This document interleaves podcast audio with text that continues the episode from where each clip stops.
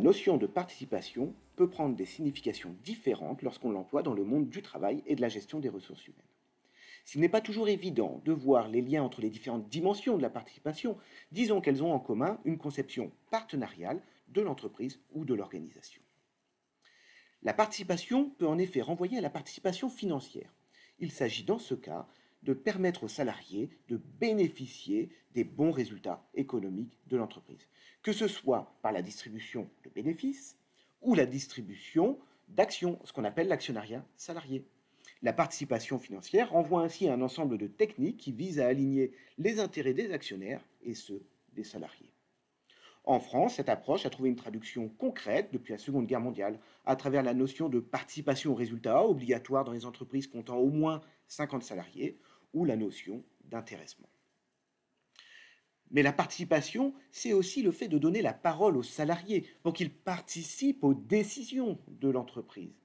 On a par exemple pu parler de management participatif pour qualifier un management visant à stimuler le dialogue entre les salariés et leurs managers.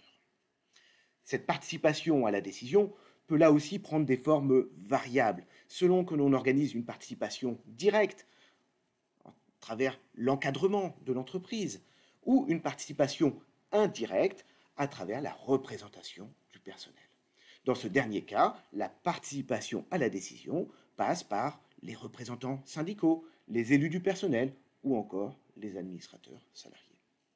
Il est à noter que si on utilise le même mot participation pour qualifier la participation financière ou la participation aux décisions, on peut également utiliser le mot implication en gestion des ressources humaines. On renvoie en général plutôt à la participation aux décisions et sous un angle relation directe entre manager et salarié.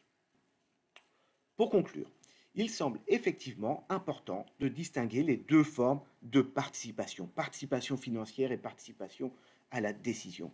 Car si elles procèdent toutes deux d'une même vision partenariale de l'entreprise ou de l'organisation, elles ne sont pas nécessairement corrélées. La participation financière n'implique pas nécessairement une participation à la décision et réciproquement.